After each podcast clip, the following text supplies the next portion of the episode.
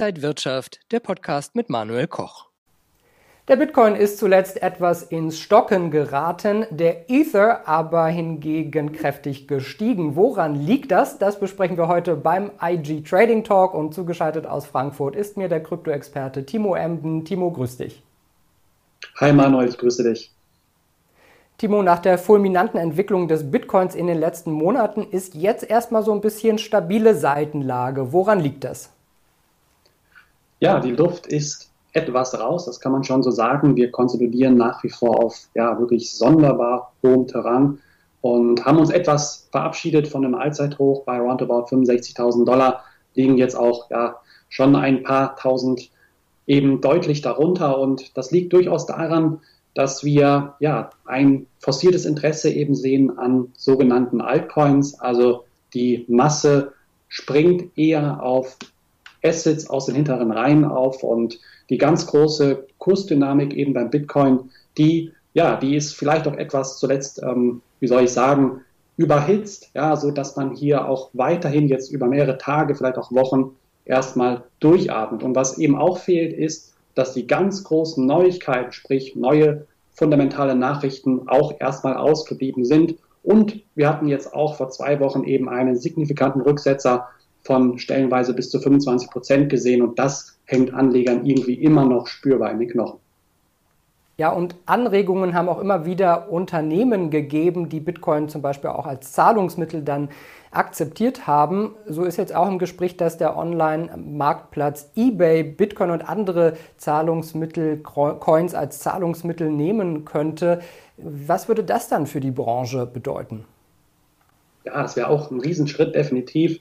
Die Pläne sind allerdings hier noch nicht konkret. Man überlegt eben auch weitere Bezahlmittel zu akzeptieren neben Bekannten wie beispielsweise Apple Pay, also auch hier möglicherweise Kryptowährungen. Und hier liegt die Betonung eben auf Kryptowährungen, beispielsweise Bitcoin oder auch eben Ether, vielleicht auch Litecoin. Man darf nicht vergessen, woher kommt eBay. Auch hier gab es natürlich damals ja die, ähm, den Zusammenschluss natürlich, der ähm, wieder beendet worden ist, aber mit PayPal, mit dem Bezahldienst PayPal. Man hat ja damals noch zusammengehört im Jahr 2013, 2014 und wie wir alle wissen, PayPal hat hier ja schon bereits im Oktober 2020 angekündigt, dass man eben das Bezahlen, Halten, Verkauf von Kryptowährungen hier möglich machen möchte.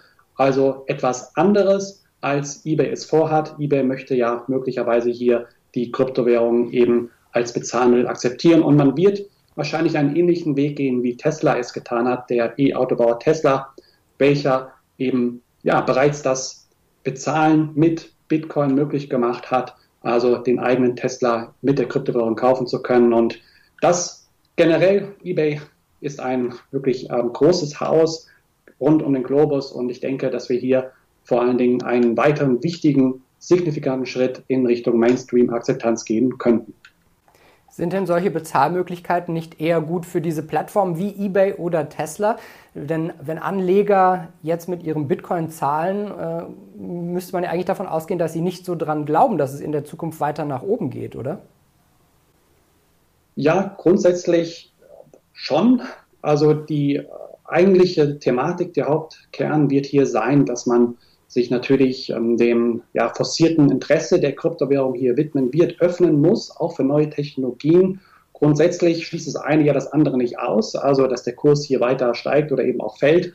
Das wird eBay wahrscheinlich relativ egal sein, denn ja, wie genau eBay es machen wird am Ende des Tages, wissen wir heute noch nicht, aber vermutlich wird eBay dann eben auch die Kryptogelder sofort, wahrscheinlich mit einer kleinen Gebühr, dann in Fiat-Gelder wieder umtauschen, kann ich mir vorstellen. Also nicht in Kryptowährungen dann halten, wie beispielsweise Tesla es tut. Und ja, hier stochert man noch so etwas im Nebel, aber wie ich eben schon sagte, es ist einfach ein Schritt Richtung Mainstream-Akzeptanz, also auch in puncto Bezahlenmittel. Denn wenn man sich mal selbst und ehrlich fragt, wo können wir heute mit Kryptowährung handeln, beziehungsweise mit Kryptowährung bezahlen, vielmehr, ist das relativ überschaubar. Gut lief es zuletzt für Ether. Nun hat äh, Ether eine, äh, ja, die, die Marke, die Schwelle von 400 Milliarden Dollar überschritten. Der Bitcoin ist noch ungefähr dreimal so hoch bewertet. Hat Ether denn vielleicht das Potenzial, den Bitcoin sogar zu überholen? Ja, gut, Theorie und Praxis klaffen ja doch durchaus immer wieder auseinander, wie man so schön sagt. Und das trifft, glaube ich, auch ganz gut zu, eben bei Bitcoin versus Ether. Und wir dürfen nicht vergessen, der Bitcoin hat hier auch aus marketingtechnischer Sicht schon einen großen Vorteil, denn er ist die erste bzw. die größte und bekannteste Kryptowährung, das dürfen wir nicht vergessen.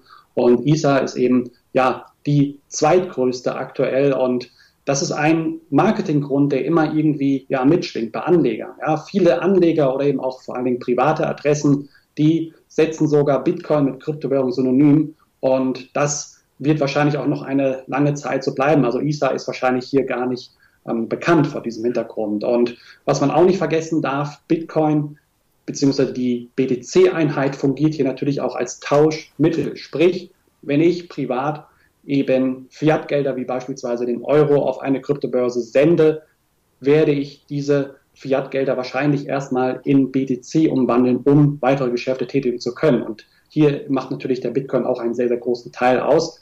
Und allein deswegen hat er hier schon einen, sage ich mal, Pioniervorteil. Und ob er ihn überholen kann, ich würde sagen, theoretisch ja, praktisch müsste man durchaus ein Fragezeichen heransetzen. Ich glaube, dass aber vor allen Dingen jetzt in den kommenden Monaten oder auch Jahren ISA hier angesichts der oder angesichts des praktischen Nutzens definitiv den Bitcoin sehr, sehr stark auf die Pelle rücken kann. Und welche Chancen und Risiken siehst du für diesen Ethereum-Boom? Was gibt es da Besonderes? Ja, wenn man sich die Frage stellt, was sind hier vor allen Dingen signifikante Treiber? Natürlich ist hier immer auch immer wieder die Rede von einer sogenannten Altcoin-Season. Ja, wir sehen das an der sogenannten Bitcoin-Dominanz welche das Verhältnis ausdrückt zwischen dem Bitcoin und allen anderen Altcoins, also allen Währungen, die nicht Bitcoin heißen. Dies mittlerweile auf einem Niveau bei ja, Mitte 2018 und vor allen Dingen unter 45 Prozent, was hier natürlich ein großes Indiz für eine mögliche Altcoin, diesen Altcoin Rallye darstellen kann.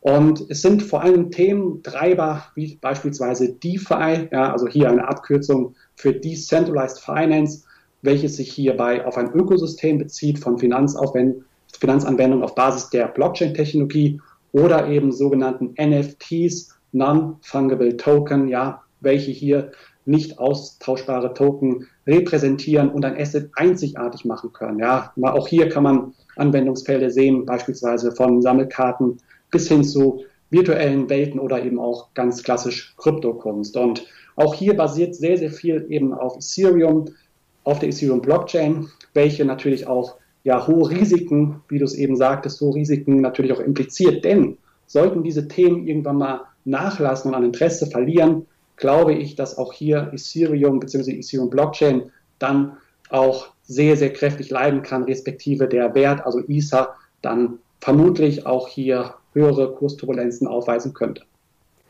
für dich so generell gehören Kryptowährungen wie Bitcoin und Ether momentan zumindest zu einem kleinen Prozentsatz ins Depot? Ja, auch hier ist wieder das Stichwort Diversifikation ist Trumpf, ganz eindeutig. Auch hier kann man natürlich ähm, ein wenig rumspielen. Ja, ich nenne mal vielleicht fünf oder auch zehn Prozent des Gesamtportfolios, aber auch hier wieder Stichwort diversifizieren, also innerhalb dieser 5 bis 10 Prozent dann nochmal diversifizieren, das Risiko auch sehr, sehr gering halten.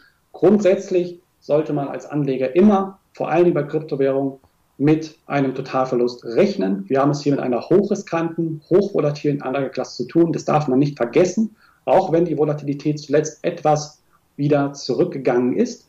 Ganz eindeutig, aber wir müssen uns immer wieder klar machen, die Anlageklasse ist nicht vollständig reguliert und wir haben letztendlich auch immer, wie ich schon sagte, das Risiko des Totalverlusts. Grundsätzlich aber für mutige Anleger, für spekulative Adressen kann man hier durchaus mit dem ein oder anderen Engagement liebäugeln.